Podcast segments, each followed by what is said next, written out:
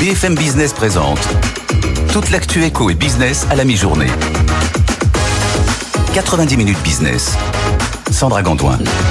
Bienvenue dans 90 minutes business, votre émission d'actualité économique de la mi-journée. On va décrypter les dernières infos avec nos reporters, nos invités. Jean-Marc, je suis ravie de vous retrouver. Comment allez-vous? Mais moi, ça va très bien. Welcome home, comme on dit dans ces cas-là. au sommaire de ce lundi 6 novembre, la loi immigration qui arrive enfin sur les bancs du Sénat aujourd'hui. Loi plusieurs fois reportée qui divise les partis politiques? Cet article 3 notamment, on va voir précisément dans un instant de quoi il s'agit avec Léo Dumas et on en parlera aussi dans notre débat à 12h40. On parlera de l'Europe spatiale qui a rendez-vous aujourd'hui à Séville. Durant deux jours, les pays de l'Union vont plancher sur les grandes questions euh, du moment. Retard d'Ariane 6, accès souverain à l'espace, observation de la Terre, sommet qui s'ouvre dans un climat plutôt tendu. On va voir ça avec le sujet de Jean-Baptiste Tuette. Et puis on parlera des vacances, les vacances de la Toussaint, les vacances d'hiver, les tempêtes. Est-ce que les professionnels du tourisme ont souffert? On va poser la question à un acteur du tourisme social, Azureva. Son directeur général est là aussi pour recruter massivement il nous parlera de tout cela dans un quart d'heure.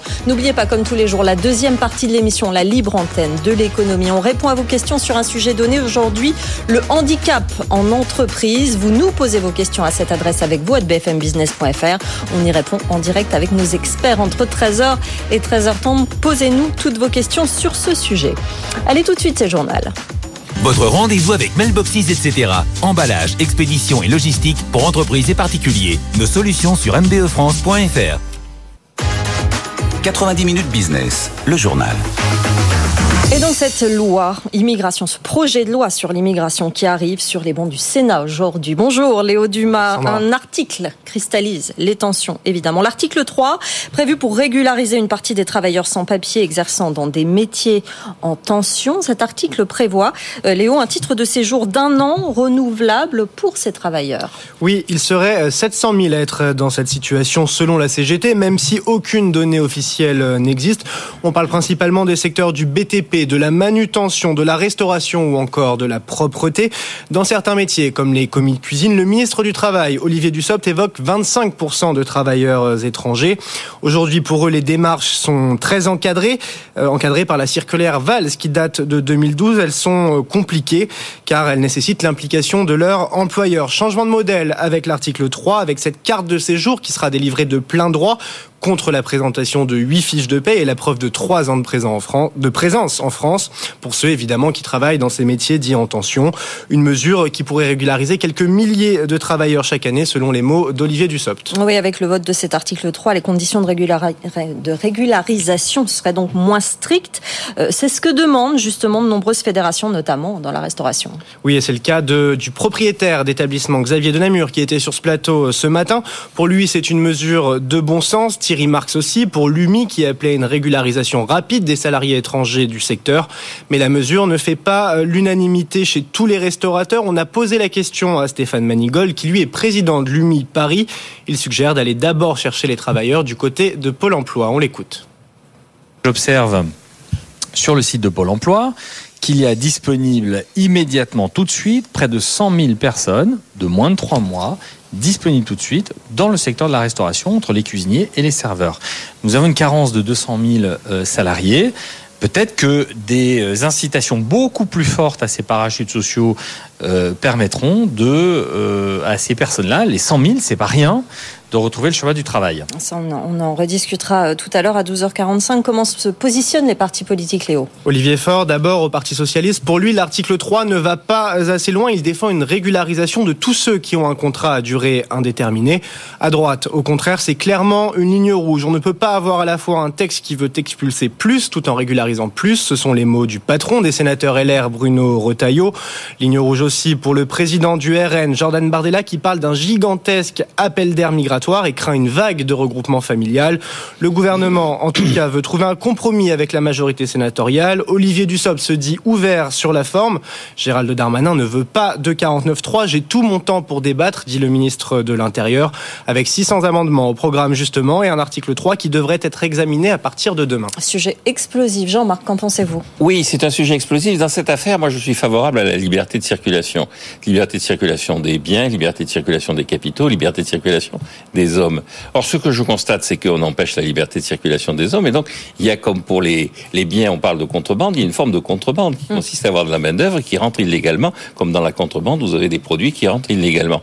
Ce que je trouve quand même un peu choquant, c'est quand même euh, tous ces patrons qui disent euh, il faut les régulariser, mais c'est des contrebandiers, ces gens-là. Ils emploient des gens qui sont là sur des bases illégales. C'est du recel. Je suis d'accord avec Stéphane Manigold. Oui. Avant de commencer par aller vers une forme de d'illégalité, parce que les gens qui sont irrégulières, ils sont par définition en situation illégale. Donc, avant de se dire on va régulariser, on va faire l'apologie de, de, l'illégalité, commençons par essayer de rester dans le cadre légal. Sans faire l'apologie de l'illégalité, la situation est telle qu'elle est aujourd'hui. C'est aussi un constat et ils sont un peu euh, au pied du mur, ces restaurateurs, non? Oui, oui, c'est un constat qu'effectivement, cette, cette, cette, ces empêchements de circulation sont absurdes. C'est-à-dire que dès que vous mettez des barrières qui sont artificielles, vous avez de la contrebande du marché noir. Donc c'est une réaction économique naturelle. Oui. Mais néanmoins, on ne peut pas quand même passer à côté du fait qu'ils sont en situation illégale. Je, encore une fois, vous auriez des gens qui arriveraient en disant je fais de la contrebande de cigarettes, donc euh, il faut euh, me laisser faire ça tranquillement parce que je corresponds à un besoin. Vous voyez bien que les gens veulent fumer un boîte de nuit.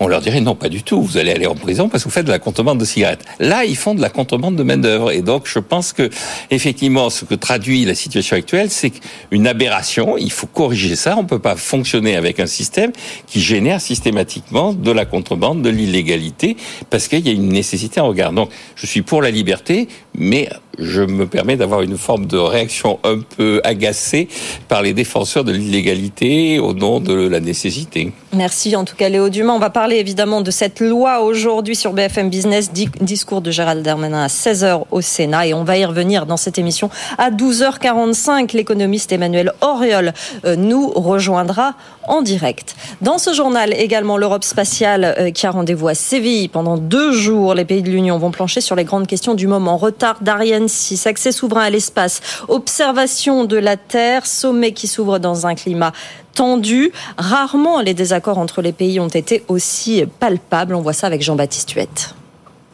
Sans surprise, c'est au tour d'Ariane 6 que vont se cristalliser les discussions. Plus de trois ans de retard pour la fusée européenne, pas de décollage prévu avant le premier semestre 2024. En attendant, l'Europe n'a plus d'accès à l'espace. Le lanceur léger Vega C est suspendu après un incident. La Russie a cessé sa collaboration en récupérant Soyuz. L'Europe en est réduite à se tourner vers SpaceX pour envoyer ses satellites souverains comme Galileo, le GPS européen. Pour tendre encore un peu plus la situation, Ariane Group demande une rallonge financière de 350 millions d'euros, de quoi mettre plus que jamais les divergences au grand jour. L'Allemagne, par exemple, rêve d'émancipation et de lancer ses propres fusées. Même chose pour l'Italie qui pourrait récupérer et opérer seul, sans Ariane Espace, son lanceur léger Vega. Sans parler de l'Espagne et de la start-up PLD qui vient de faire décoller son prototype. Bref, pourquoi ne pas privatiser le marché européen des lancements? Une idée qui doucement fait son chemin et qui pour certains aurait l'avantage de simplifier la gouvernance des projets, condition essentielle pour pouvoir rivaliser face aux États-Unis, à la Chine c'est et bientôt à finalement de régler le problème. Voilà, c'est simple de régler le problème, il faut privatiser. C'est ce qu'a dit Jean-Marc Daniel sur ce plateau. Dans ce journal, enfin, que vient faire David Layani chez Atos depuis que le fondateur de Winepoint a pris 10% du groupe informatique? Les petits actionnaires s'interrogent. Certains y voient euh, l'occasion de redresser le cours de bourse d'Atos. D'autres, au contraire, craignent une prise de contrôle rampante. C'est une enquête de Mathieu Pechberti. Depuis son arrivée chez Atos, le patron de OnePoint est accueilli comme un sauveur. L'association des petits actionnaires veut croire qu'il va aider à remonter le cours de bourse d'Atos, qui a été divisé par trois en trois mois. D'abord en renégociant le prix de la vente des activités historiques à Daniel Kretinsky. Ensuite en évitant une augmentation de capital massive qui leur ferait perdre tout leur argent. Le fonds activiste Siam est lui plus méfiant. Sa patronne Catherine Berjal craint que David Layani ne démantèle Atos à ses fins personnelles. Le patron de OnePoint n'a jamais caché vouloir racheter les activités dédiées au digital. Et certains actionnaires craignent une prise de contrôle rampante à la Vincent Bolloré en privilégiant des ventes d'actifs pour conserver un Atos plus petit à la hauteur de ses moyens financiers. La pépite de cybersécurité continue d'intéresser Airbus et Thales et sa vente permettrait d'éviter une augmentation de capital que David Layani n'a aucun intérêt à soutenir. Jean-Marc Non, juste une remarque sur la sur la forme parce que sur le fond c'est pas encore terminé, on a du mal à suivre. Oui. Mais euh, sur la forme, c'est c'est c'est passionnant, c'est Mm. un feuilleton. C'est et ce qui m'intéresse dans cette affaire, c'est la façon et les références intellectuelles des journalistes parce que euh, dans la presse on parle de Dallas. Moi, je pense plutôt à l'argent d'Émile Zola et donc je m'aperçois que finalement il y a une espèce de rupture euh, culturelle qui est en train de se faire entre euh, certains mondes de la presse et moi-même. Merci beaucoup Jean-Marc Enquête de Mathieu À retrouver sur notre site bfmbusiness.com. Allez tout de suite, on va faire un point Euronext. Et il est compliqué ce marché, Antoine Larigauderie. On commençait bien la semaine et puis voilà qu'on repart à la baisse. Eh oui, on sortait d'un gain hebdomadaire de 3,3% pour le CAC 40. On a plutôt bien commencé euh, la séance et puis ça s'est étiolé au fur et à mesure euh, à tel point qu'on est en baisse de 0,3% là en ce moment à 7026 points. On semble avoir des, des obstacles techniques un petit peu trop tenaces hein, au-dessus des, des 7000 points pour le moment.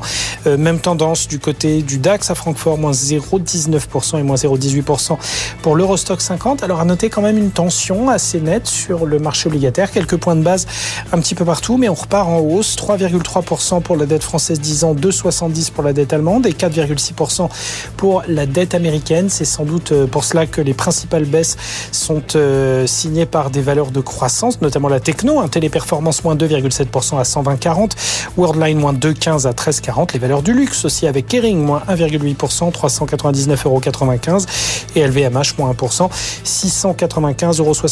Les valeurs à la hausse sont plutôt des valeurs industrielles, cycliques. On a Renault plus 1,8% à 35,36, Publicis plus 0,95 à 72,42. On a également Edenred plus 0,47% à 50,96 euros. Plus forte hausse du SBF 120, euh, c'est pour Valourec qui gagne 4,2% à 12,50 euros. Ben oui, à noter quand même que les prix du pétrole se sont un petit peu redressés. On est à nouveau au-dessus des 86 dollars, 86 dollars 23. On était sous cette barrière symbolique hein, ces dernières heures. Le CAC 40 moins 0,31% à 7025 points. Du côté de on reste sur des plus hauts qui nous ramènent à la mi-septembre, à 1,0753. Merci beaucoup Antoine. On vous retrouve à 12h36 pour votre édito. Vous nous parlerez de Jack Dorsey à tout à l'heure. Mais tout de suite, c'est l'édito de Jean-Marc. 90 minutes business, l'édito de Jean-Marc Daniel. Et vous nous parlez du dollar, Jean-Marc, aujourd'hui, qui baisse. Oui, le dollar continue à baisser. Alors, euh, on, on l'a dit, hein, Antoine vient de nous le rappeler, depuis le mois de septembre, euh, le dollar n'a cessé de, de, de, baisser. Et donc, euh, la question qui se pose, c'est est-ce qu'on va vers une crise du dollar, entre guillemets, une baisse très significative du dollar, Mm. ou est-ce que c'est euh, les fluctuations conjoncturelles? Alors, ce qui est intéressant, c'est que le dollar baisse par rapport à l'euro, mais il baisse aussi par rapport au franc suisse. Donc, ça, c'est assez naturel. Qui ne baisse pas par rapport au franc suisse Tout le monde baisse par rapport au franc suisse. Mais aussi par rapport à la livre sterling, ce qui est beaucoup plus euh, intrigant. En effet, on peut penser que l'euro s'apprécie, c'est normal parce que la zone euro est en excédent extérieur. La Suisse, c'est traditionnellement une monnaie forte avec un excédent extérieur, mais le Royaume-Uni, comme euh, les États-Unis, est en situation de déficit extérieur. Alors, quand on regarde un peu dans les détails, on s'aperçoit qu'effectivement, euh, l'économie américaine, non seulement est en déficit extérieur, mais elle s'enfonce dans ce déficit extérieur. Et ce déficit extérieur est porté non pas tant par une croissance très forte nourrie par des investissements, mais il est porté par une distribution de revenus assurée par le déficit budgétaire. On va avoir 2000 milliards de dollars de déficit budgétaire l'année prochaine. Et euh, Janet Yellen, qui est secrétaire au Trésor, anticipe que on va s'installer dans ces 2000 milliards de dollars, c'est-à-dire dans des sommes qui sont totalement abyssales. Alors par rapport à ça, il y a un certain nombre de gens qui disent, mais la correction naturelle, ça ne peut être qu'une baisse significative du dollar pour baisser le niveau de vie des Américains qui est artificiellement entretenu par le déficit budgétaire. Et puis, il y a la référence au bon vieux Robert Triffin. Et non pas Triffine. Et pas Triffine. Robert Triffin est un économiste belge et contrairement à ce que pensent un certain nombre d'anglo-saxons, on peut penser ailleurs qu'aux États-Unis ou en Grande-Bretagne sur l'économie. Donc, il pensait en Belgique. Et donc, Robert Triffin expliquait que, en fait, le statut de la livre au 19e siècle, comme le statut du dollar aujourd'hui, était moins lié aux conditions économiques de ces pays Mm. qu'à la condition économique mondiale, car leur monnaie est la monnaie mondiale. Donc, euh, à partir de ce moment-là, le véritable enjeu, c'est est-ce qu'on va avoir au niveau mondial besoin ou pas besoin de dollars? Et donc, s'il y a peu de croissance, ce que nous annonce le FMI, on aura moins besoin de dollars. Donc, euh, à partir de ce moment-là, effectivement, la tendance va être à plutôt une baisse du dollar. En revanche, si la croissance repart, si le commerce international repart, un certain nombre de pays vont être en besoin de dollars pour financer leurs achats, pour financer ce développement du commerce extérieur, et on va voir de nouveau le dollar s'apprécier. Et donc, l'enjeu du dollar, c'est pas tellement le déficit américain, c'est pas tellement la politique économique américaine, c'est la façon dont le monde a besoin et dans la façon dont le monde s'organise autour de sa croissance, de son commerce extérieur et de l'utilisation de sa monnaie. Alors, euh, sa monnaie mondiale, qui est le dollar. Alors vous me direz, oui, mais il y a des gens qui veulent se débarrasser du dollar. J'ai déjà eu l'occasion de dire hein. qu'on n'y est pas encore.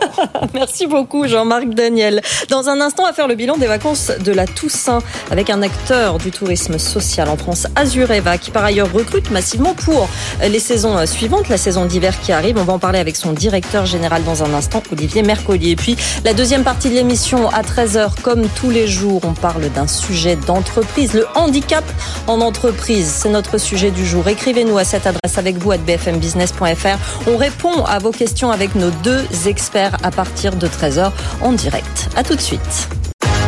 90 minutes business, l'invité.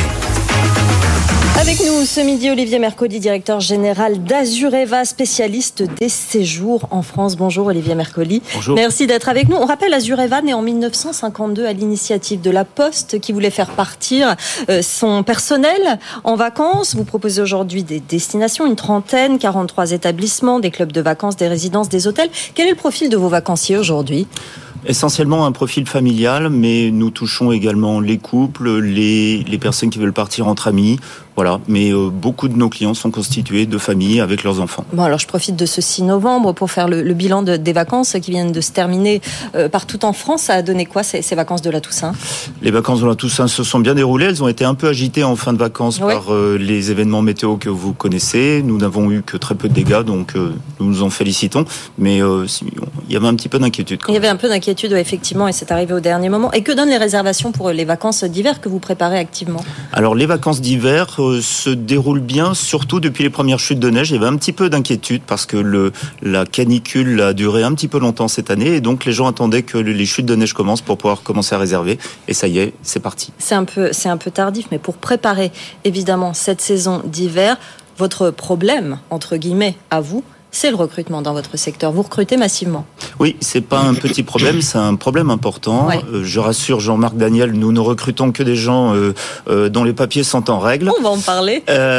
mais c'est effectivement déjà avant le Covid, c'était un petit peu compliqué, et après le Covid, ça l'est encore plus parce que nous avons perdu avec avec l'interdiction d'exercer notre profession parce que nous n'étions pas une une une activité essentielle. essentielle exactement. nous avons perdu pas mal de saisonniers qui se sont dit qu'ils pouvaient aller travailler ailleurs, qui, qui ont découvert que les horaires de bureau, ça pouvait être aussi plus attractif mmh. que les horaires que nous proposons qui ont d'autres qualités. Pourtant, depuis, les conditions de travail ont été revues, les conditions salariales ont été rattrapées. Ce ne sont pas des, des, des changements qui ont, qui ont suffi? Si, mais la peur a changé de camp quand même un petit peu en matière de recrutement en France aujourd'hui. Et ce n'est, il y a des professions, ça reste très difficile. Les cuisiniers, les métiers de service. Vous savez, on propose des, des métiers qui sont euh, qui sont différés dans le temps. Vous, quand vous travaillez dans le tourisme, vous travaillez quand les autres sont en repos et inversement. Vous travaillez le soir, vous n'avez pas forcément vos soirées, vous n'avez pas forcément le week-end. Donc il y a beaucoup de contraintes, mais aussi beaucoup d'intérêt et beaucoup de joie à effectuer un métier où euh, la tâche essentielle consiste à donner du plaisir aux autres. Jean-Marc. Oui, alors deux, deux, questions. La première, est-ce que vous avez encore des liens avec la Poste ou est-ce que vous êtes totalement autonome maintenant? Et la deuxième chose, c'est euh, vous dites vous recrutez. Donc vous avez combien de personnes Vous êtes euh, combien de personnel et, combien vous envisagez de recrutement? Est-ce que vous êtes plutôt dans une phase d'expansion ou plutôt dans une phase de stabilisation?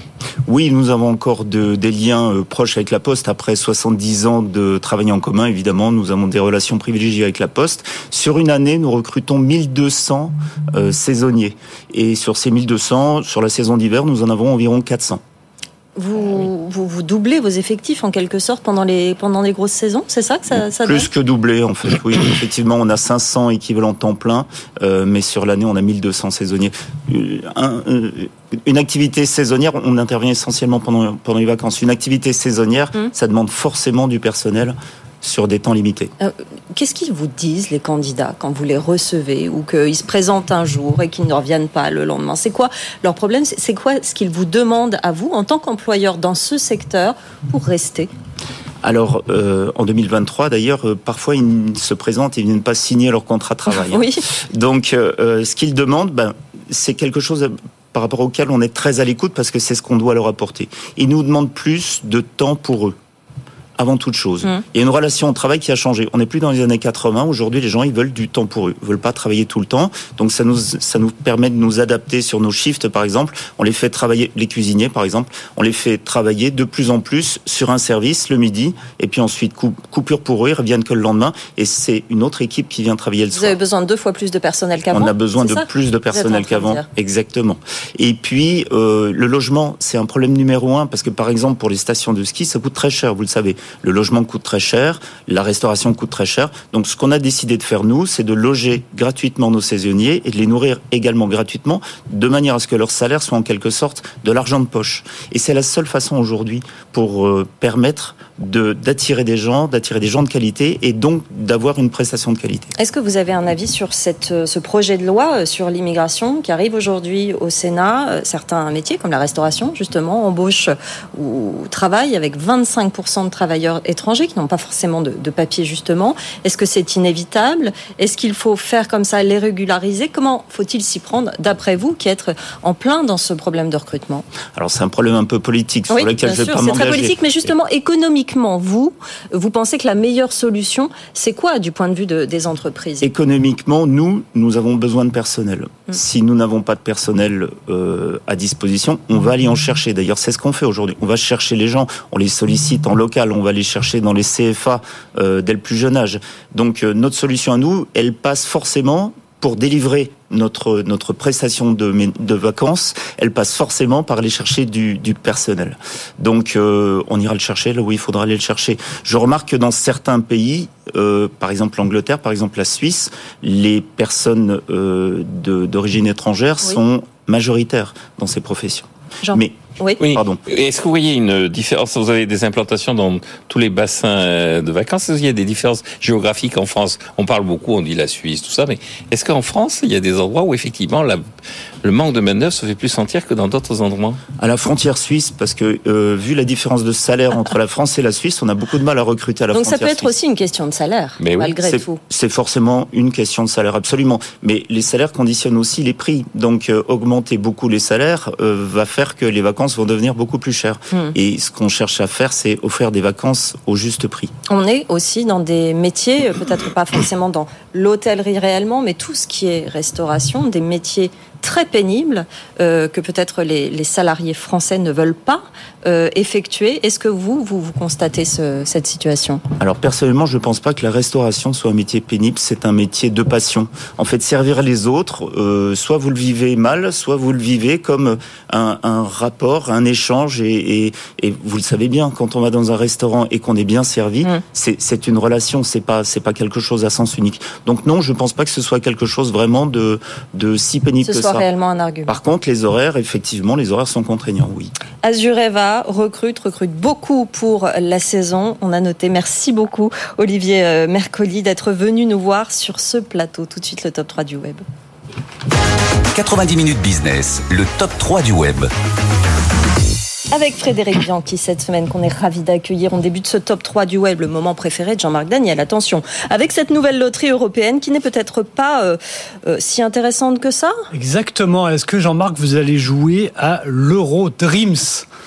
Non, je me contente de l'euro mignon. Bon, eh ben vous avez raison, parce que l'Eurodreams, donc, c'est le nouveau jeu qui a été lancé au niveau européen, en France par la Française des Jeux, et qui permet de gagner 20 000 euros par mois pendant 30 ans. Alors 20 000 euros par mois pendant 30 ans, ça fait 7,2 millions d'euros, c'est l'équivalent d'un jackpot au loto. Sauf oui. qu'on a fait nos petits calculs, bah, c'est peut-être pas si intéressant que ça, continuer à jouer à loto ou à l'euro million, comme Jean-Marc. Alors pourquoi? Parce que évidemment, 20 000 euros par mois euh, tous les mois, eh bien, avec le temps, ça l'inflation viendra le rogner. On est parti sur un calcul d'une inflation à 2,5% en moyenne sur 30 ans. Et eh bien en 2034, vos 20 000 euros ne vaudront plus que 15 000.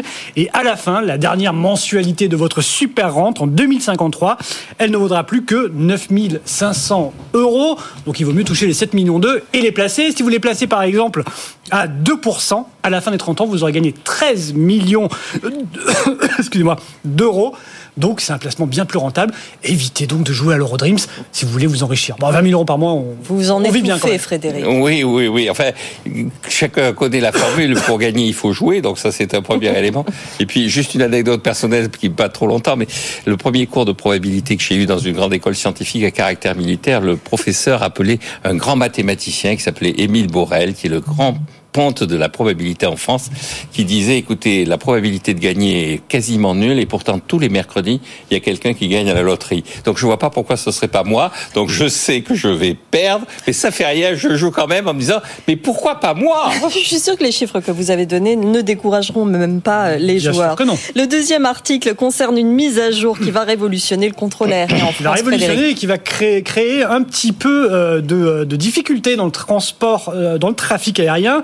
On rappelle ce qui va se passer, c'est une petite révolution dans le contrôle aérien, le ATC Air Traffic Control. Il va y avoir une énorme mise à jour informatique et ça va être le logiciel 4Flight de Thales qui va eh bien gérer le contrôle aérien. Alors c'est un très gros projet qui a été lancé en 2011, qui a nécessité un milliard d'euros d'investissement, qui va devoir durer 30 ans, qui va remplacer le système actuel qui date des années 70. Rendez-vous compte, on contrôle 3 millions de mouvements aériens par an avec un système lancé dans les années 70, alors qu'il y a eu des mises à jour. Hein, mais il y a encore quand même quelques petites, euh, euh petits, euh, petites technologies qui viennent du passé. On utilise encore quelques petites bandes de papier pour voir euh, certains avions. En tout cas, c'est des 1750 contrôleurs français. Donc, ce nouveau système va être mis en place dans les prochains mois. Et malheureusement, eh bien, il va y avoir des annulations parce qu'on peut pas, comme ça, du jour au lendemain, en claquant des doigts, eh bien, changer de système. Il va y avoir un certain nombre d'annulations. 20% des vols depuis Paris vont être annulés entre le 9 janvier et le 14 février prochain. Ça fait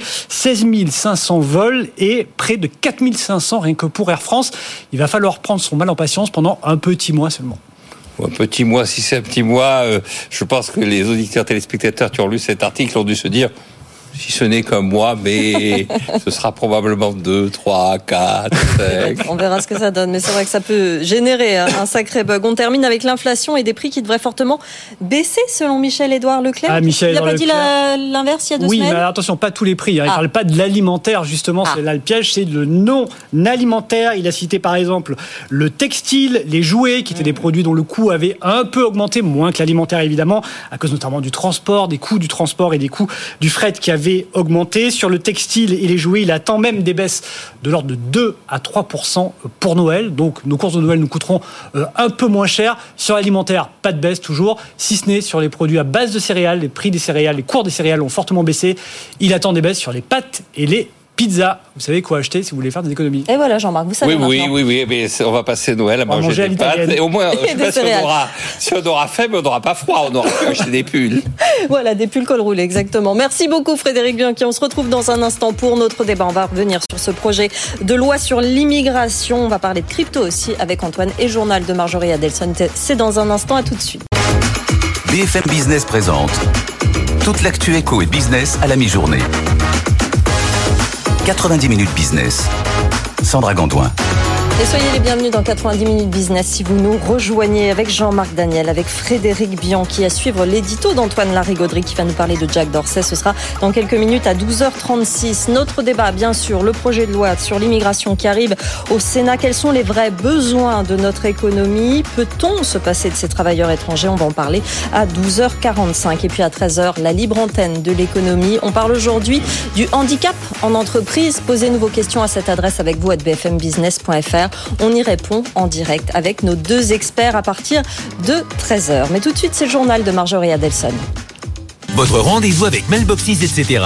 Emballage, expédition et logistique pour entreprises et particuliers. Nos solutions sur mbefrance.fr. BFM Business, l'info éco. Marjorie Adelson. Bonjour Sandra, bonjour à tous. À la une de l'actualité, c'est le ralentissement économique de l'activité dans la zone euro. L'économie des 20 pays partageant la monnaie s'est contractée de 0,1% au troisième trimestre. C'est ce qui ressort de l'indice composite des directeurs d'achat. En octobre, il s'établit à 46,5 contre 47,2 en septembre. Selon les économistes, le PIB de la zone euro pourrait baisser au quatrième trimestre. Autre indicateur, celui de l'activité des services qui recule en France. En octobre, la contraction se poursuit selon S&P. En cause, la faiblesse de la demande. L'indice des services ressort à 45,2 contre 44,4 en septembre. Les prévisions tablaient sur 46,1. Dans l'actualité également, top départ pour la loi sur l'immigration. Le projet de loi arrive au Sénat aujourd'hui et divise les partis politiques. Parmi les objectifs, notamment rendre plus efficace l'obligation de sortie du territoire. Mais un article en particulier cristallise les désaccords. Le numéro 3, il prévoit la création d'une carte de séjour pour les métiers dits en tension. Brice Alzon, président de la Fédération du service aux particuliers, était sur notre antenne ce matin. Selon lui, cette mesure est nécessaire pour ne pas suffoquer. Écoutez. Nous avons au quotidien dans nos agences sur les aides à domicile euh, des, bénéficiaires que nous devons refuser. Euh, nous avons au quotidien dans nos agences d'aide à domicile sur les territoires. Euh, nous devons certains week-ends prioriser mmh. des bénéficiaires. C'est juste inadmissible. Par manque de personnel. Évidemment, c'est par manque de personnel. Donc il faut y aller, il faut avoir toutes les solutions. Et l'article 3 peut être l'une des solutions, non pas ça va pas changer. Nous, on a besoin aujourd'hui de 150 000 emplois. Aujourd'hui, entre les nounous, euh, entre les aides à domicile, on a un besoin urgent de 150 000 personnes en plus. L'Europe spatiale réunie à Séville. Euh, durant deux jours, les pays de l'Union vont essayer de définir les ambitions du continent. Mais le sommet se tient dans un climat très tendu après une année noire pour l'Europe spatiale. Parmi les sujets, le retard de plus de trois ans pour la future fusée Ariane 6 et la crise des lanceurs qui oblige euh, le continent à se tourner vers SpaceX pour lancer les satellites Galiléo. L'Europe doit donc trouver des solutions pour rattraper son retard et peut-être augmenter son budget consacré à l'industrie spatiale. Au chapitre des résultats d'entreprises, Orpea progresse au troisième trimestre. Le chiffre d'affaires augmente de 11,1% par rapport à 2022 et s'établit à 1,31 milliard d'euros. Le niveau global d'activité du groupe est également en progression. Taux d'occupation moyen 83,8%, soit une hausse de 1,8 points par rapport à l'année dernière. Le groupe a également précisé ses prévisions pour 2023. Il s'attend à un chiffre d'affaires de 5,2 milliards d'euros dans le bas de la fourchette indiquée précédemment. On termine avec Ryanair qui voit son bénéfice s'envoler. Pour son premier semestre décalé, il augmente de 72% à 2,2 milliards d'euros. En cause des prix en hausse et une fréquentation record cet été qui ont largement compensé la hausse des prix du carburant. Ryanair s'attend à un bénéfice après impôt compris entre 1,85 et 2,05 milliards d'euros pour l'année à fin mars. Elle a ainsi son précédent record à 1,45 milliard. C'était en 2018. Ce matin, son action prenait près de 7%. Voilà pour les dernières informations économiques. Tout de suite, on va jeter un œil au marché. Le CAC est dans le rouge à moins 0,34% et 7023 points, Sandra. Merci Marjorie. Votre rendez-vous avec Verizon Connect, spécialiste de la géolocalisation de véhicules professionnels. 90 minutes business, l'édito d'Antoine.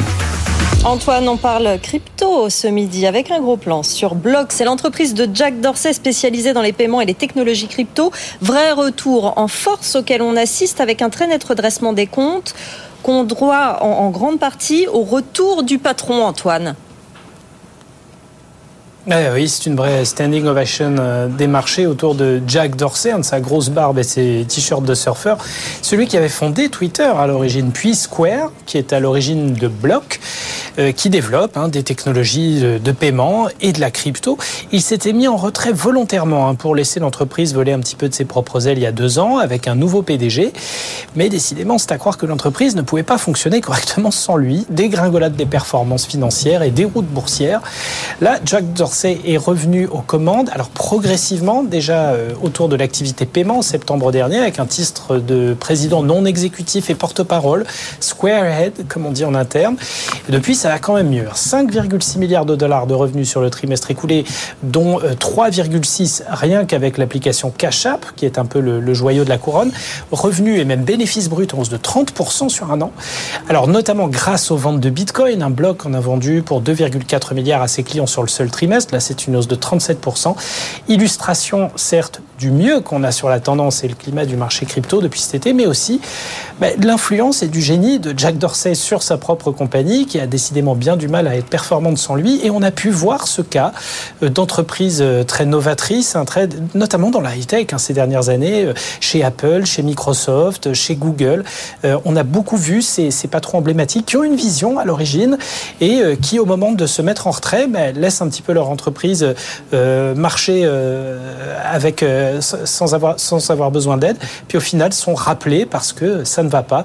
Donc euh, à la fois euh, peut-être euh, un signe d'un manque de maturité du modèle économique, d'une dépendance vis-à-vis d'une vision, mais aussi d'un modèle économique qui n'est pas tout à fait tout à fait sûr au moment où le patron se met en retrait. Oui, Jean-Marc, est-ce que c'est le patron gourou qui fait tout? Mais assez souvent, oui, le patron gourou fait beaucoup de choses. Hein. L'entrepreneur, c'est pas uniquement une théorie, c'est pas uniquement quelques écrits de Schumpeter, c'est une réalité. Alors il faut se méfier aussi, hein, parce qu'il y a aussi ce qu'on appelle en économie le, le, complexe de Volpone. Vous partez en disant ils vont venir me chercher, et puis personne ne vient vous chercher. Au contraire, même les gens seraient, sont bien contents de vous avoir euh, vu disparaître. Mm. Mais euh, l'entrepreneur, ça reste une réalité. Merci beaucoup Antoine Larigauderie pour euh, cet édito. Dans un instant, on va parler de ce projet de loi sur l'immigration. Euh, lecture, l'examen débute au Sénat aujourd'hui. Et cet article 3 qui pose tant de problèmes, on va en parler avec Jean-Marc, avec Frédéric Bianchi, Annalisa Capellini et Emmanuel Oriol qui va nous rejoindre dans un instant. À tout de suite.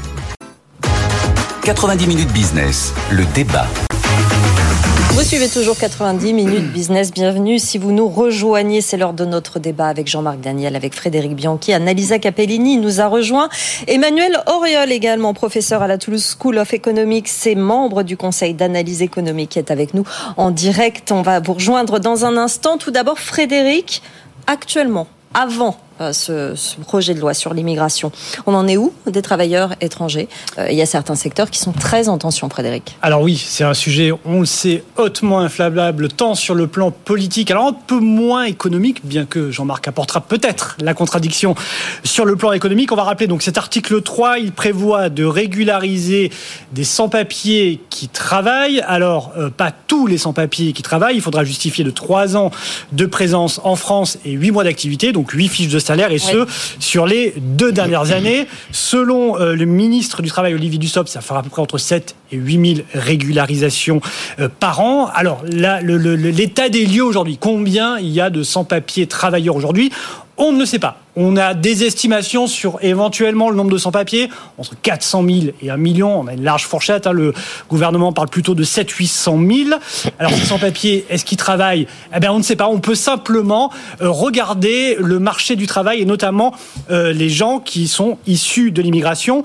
On sait qu'aujourd'hui, à peu près un emploi sur 10 eh bien, est, euh, est fait par une personne qui est issue de l'immigration. 4% des emplois seraient même occupés euh, des étrangers non communautaires. Alors ça dépend évidemment, il y a de grosses différences par secteur, mais il y a des secteurs, on le sait, on le voit tous au quotidien, qui sont fortement dépendants de la main-d'œuvre immigrée, gardiennage, sécurité, on parle de 27%, le bâtiment, la restauration, les cuisiniers, les employés aussi dans l'hôtellerie, restauration. Alors la question de cet article 3 n'est pas tant de résoudre les problèmes de manque de main-d'œuvre, mais c'est peut-être de ne pas s'en rajouter d'autres en faisant en sorte eh bien, que ces sans-papiers qui travaillent, et ce depuis au moins deux ans, eh bien, aient une situation euh, régularisée oui. et puissent continuer à travailler. On entendait ce matin Xavier de Namur, restaurateur, qui parlait de l'absurdité euh, de la situation actuelle. Évidemment que dans certains secteurs des restaurants, il faut euh, ces travailleurs, c'est ce qu'il disait sur ce plateau. On a entendu Brice Alzon dans le journal il y a un instant parler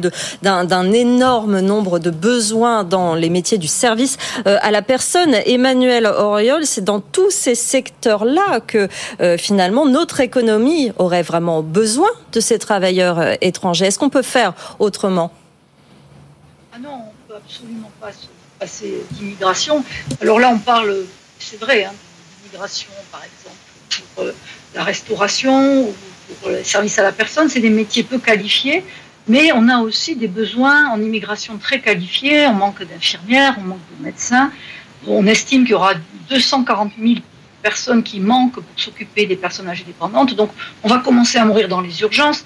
On ne peut pas continuer comme ça.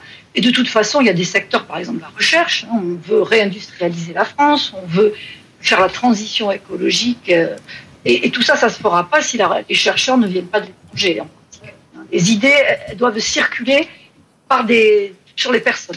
Donc, je ne vois pas comment on peut euh, espérer que la France euh, maintienne sa croissance, son niveau de vie, sans l'aide d'une immigration. Jean-Marc Daniel n'est pas d'accord avec vous. Non, je suis pas du tout d'accord avec ça. Je pense qu'effectivement, on a besoin d'avoir du travail. Et, je reviendrai sur une phrase célèbre de Madame Merkel qui disait c'est les Turcs qui vont payer notre retraite. Le tout, c'est de savoir si les Turcs seront dans des usines dont nous serons les propriétaires en Turquie ou si les Turcs seront dans nos usines en Allemagne.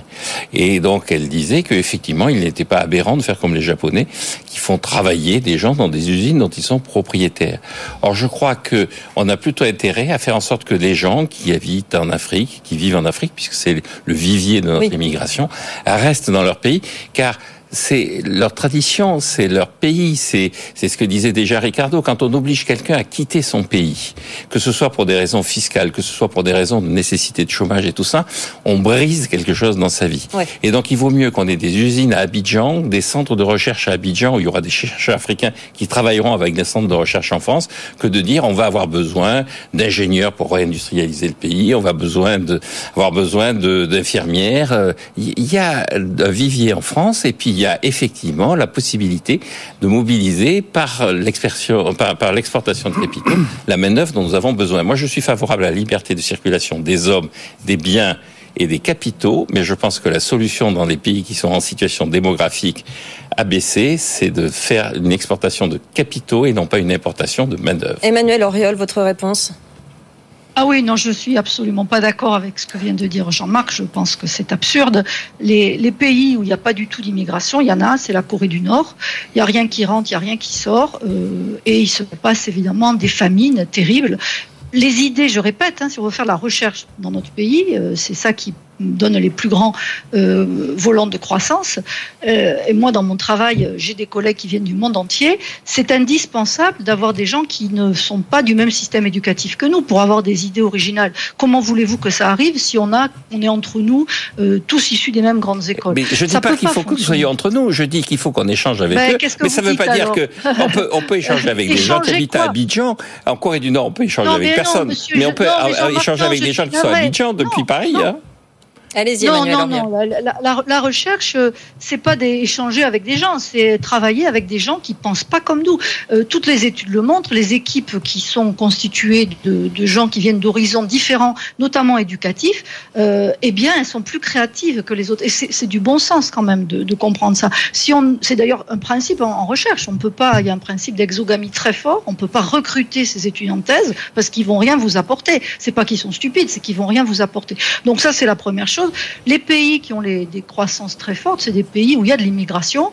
Euh, qualifiés notamment. Donc là, le projet de loi, évidemment, on a vu, c'est les chiffres sont, dérisoires, hein, ça ne va pas résoudre les problèmes, et surtout, ça vise les des gens qui sont peu qualifiés. Mm. Euh, on en a besoin, mais euh, il faut surtout, à mon avis, faire ce que fait l'Allemagne, qui, euh, autant que je sache, n'est pas feu à sang, ou le Canada, ou l'Australie. L'Australie était comme la France, c'était un pays qui était très fermé à l'immigration de travail, qui a changé son logiciel et qui, de ce fait, a une croissance beaucoup plus forte. Mais moi, l'idée que rien ne rentre, rien ne sort euh, en termes notamment de, travailleurs, et pour moi est une idée absurde. Frédéric Bianchi. Non, j'aimerais revenir euh, euh, de manière très concrète.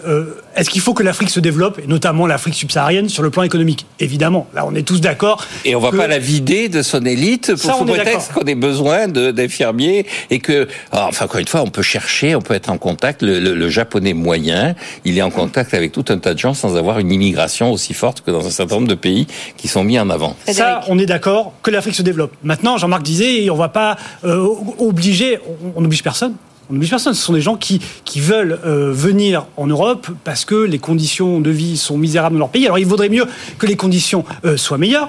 Donc ça, c'est ils viennent de manière volontaire. Ensuite, on parle de métiers. Jean-Marc parlait des usines. Très bien, mais là, on parle pas d'usine, là. On parle de gardiennage, sécurité, bâtiment. Métier on, peu on sait qu'on qualifié, construit oui. pas assez en France. Oui. On parle de métiers de service qui sont Oui. pas délocalisables. On peut pas construire euh, des bâtiments euh, en Côte d'Ivoire pour les Français. Donc, c'est pas possible. Donc, on a besoin de ces bras en France. Et alors, on dit, oui, mais on n'est pas encore au plein emploi, on n'a qu'à contraindre les Français à travailler. Oui, mais ils veulent pas le faire. Qu'est-ce qu'on peut faire? Qu'est-ce qu'on peut- Alors, on peut davantage durcir les conditions euh, de, de, euh, de- de rémunération lorsqu'on est au chômage, mais il y a eu des choses de fait. Il y a quand même la prime d'activité qu'on touche quand on travaille. Il y a quand même la réforme de l'apprentissage qui pousse justement euh, les jeunes vers les métiers manuels. Il y a la durée d'indemnisation qui a été réduite d'un quart en période euh, de développement et de, et, de, euh, et de, baisse du chômage. On est dans cette période-là. Alors peut-être qu'on va peut-être pas assez loin pour inciter les Français, en tout cas les gens qui sont en France, à reprendre un travail. Mais en attendant, si demain on coupe totalement l'immigration, est-ce que l'économie française continuera à tourner? Moi, je ne veux pas couper l'immigration. Moi, je veux, je suis partisan de la liberté de circulation, encore une fois, des hommes, des marchandises et des euh, capitaux. Et donc, effectivement, la situation d'irrégularité est liée au fait que nous, on a cherché artificiellement à couper l'immigration. Mais je dis que c'est une stratégie, moi, que je qualifie de néocoloniale, de vider les pays africains au lieu d'y envoyer des capitaux pour leur permettre de se développer. Je pense que l'avenir de l'humanité repose sur le fait que, effectivement, on développera l'Afrique et cette croissance de l'Afrique, on en sera les bénéficiaires parce que nous l'aurons financée. Ce que l'on doit faire, c'est un effort d'épargne et non pas un effort qui consiste à vider l'Afrique de son élite. Emmanuel euh, Auriol, cet euh, article 3, beaucoup de, de- de- d'entreprises, euh, ils sont, ils sont favorables. Donc certains disent qu'effectivement, il faut d'abord prendre la main-d'œuvre disponible dans notre pays, mais comme vient de le dire Frédéric, cette main-d'œuvre, pour certaines tâches, pour certains emplois, elle ne veut pas y aller. Ah oui, tout à fait. Donc, à moins de supprimer euh, le modèle social français, je pense pas qu'il y ait grand monde qui ait envie de faire ça et de créer des, working poor, enfin des, gens pauvres qui seront des espèces d'esclaves qui n'auront pas le choix. euh, voilà. Donc, parce que quand même, parmi ces gens qui sont qui touchent les minimums sociaux, il y a beaucoup de mères célibataires, etc. Donc, il faut il faut bien voir ce dont on est en train de parler. Et donc, euh, effectivement, les horaires décalés, euh, le, ménage dans les hôtels, euh, la plonge, l'agriculture, mais aussi des métiers très qualifiés, pharmaciens, infirmières, tous ces métiers-là euh, sont en tension et c'est un vrai problème. Alors, euh, qu'est-ce qui se passe très concrètement? Ben, Ça veut dire qu'il y a des entreprises ben, qui mettent la clé sous la porte ou qui vont se délocaliser ailleurs. Donc, pour la croissance française, évidemment, c'est dramatique. Et quand c'est des services, comme ça a été rappelé, ben, ces services ne sont pas là. Je répète, on va mourir dans les urgences. On va voir ce qui- Oui, oui, on va voir ce qui se passe aussi euh, chez nos voisins. Euh, Annalisa Capellini, vous êtes allée voir ce qui se passe en Italie, porte d'entrée de l'immigration en Europe. Il y a la théorie et il y a la réalité. Et l'Italie a particulièrement besoin de travailleurs immigrés. Annalisa, qu'est-ce qui se passe sur le terrain du coup? Oui, parce que l'Italie, comme la France, est un pays euh, vieillissant, hein, contrairement à beaucoup de, de pays africains. Et en plus, en Italie, il y a des problématiques très importantes de fuite des cerveaux, de problèmes de formation sur les postes très qualifiés. Et sur les postes moins qualifiés, eh bien, euh, voilà, les Italiens ne veulent plus vraiment faire euh, certains métiers, tout comme les Français. Alors attention, parce que les Italiens ont calculé que cette pénurie de main-d'œuvre pèse 15 milliards d'euros par an sur le PIB du pays.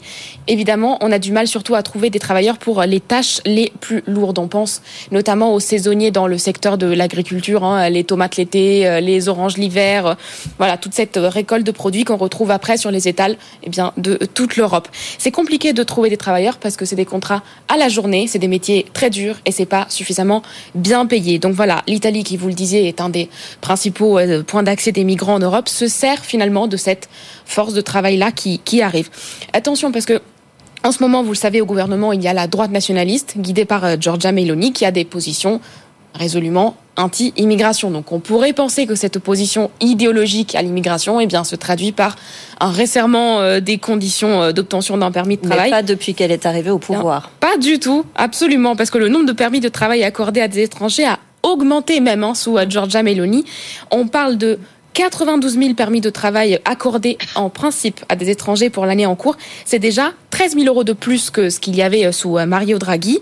Et en réalité, ce chiffre prévisionnel a même été revu à la hausse. Donc on parle de 122 000 permis de travail accordés. C'est beaucoup et c'est encore insuffisant. hein. Le ministre de l'Agriculture a affirmé qu'on a besoin de 500 000 travailleurs. C'est un demi-million de personnes juste pour le secteur de l'agriculture pour l'instant. Et c'est d'ailleurs une demande très très forte de la part euh, du patronat italien qui se retrouve depuis des années en situation de pénurie, tout comme en France, sur tous les secteurs, l'hôtellerie, la restauration, le le tourisme qui sont très très porteurs en Italie, mais aussi sur le BTP, la construction, l'industrie. Donc, Frédéric. Non, juste un mot. Euh, Annalisa parlait beaucoup d'agriculture et c'est vrai, on a eu un exemple récent. C'était pendant le Covid, c'était en mars-avril 2020. Euh, il y avait euh, évidemment beaucoup, on, pouvait plus se déplacer, donc il y a eu des, manques, des, pénuries de main d'œuvre colossales et une bonne partie des salariés restaient à la maison en chômage partiel parce que on pouvait plus aller se rendre sur le travail. Les, les exploitants agricoles ont dit ben, venez, venez nous aider, venez, on a besoin de bras, tout ça. Personne n'y est allé. Personne. Quelques, quelques milliers peut-être y sont allés. Ce sont des métiers, malheureusement, que les Français, que moi, que vous ne veulent plus faire. On ne veut plus les faire ces métiers-là. Et malheureusement, alors on parle d'automatisation, mais on a toujours besoin de bras pour ramasser des tomates, pour ramasser des melons l'été. Et, ça, euh, malheureusement, bah, les Français ne veulent pas le faire. Jean-Marc, est-ce que celui en Europe qui répondra à cette question, peut-être qui trouvera la solution face à ce problème d'immigration, euh, aura pris une longueur d'avance dans les décennies euh, qui viennent, ah, économiquement? je suis persuadé que celui qui aura effectivement exporter. Encore une fois, le, Japon est, c'est pas la Corée du Nord, hein, le Japon, c'est une démocratie. Hein. Eh bien, au Japon, effectivement, ils ont eu une stratégie qui a consisté à exporter de l'épargne pour aller chercher la jeunesse par l'intermédiaire de leur épargne. Je trouve quand même assez surprenant qu'on dise, écoutez, c'est des emplois qui sont sans intérêt. On va le donner à des Africains.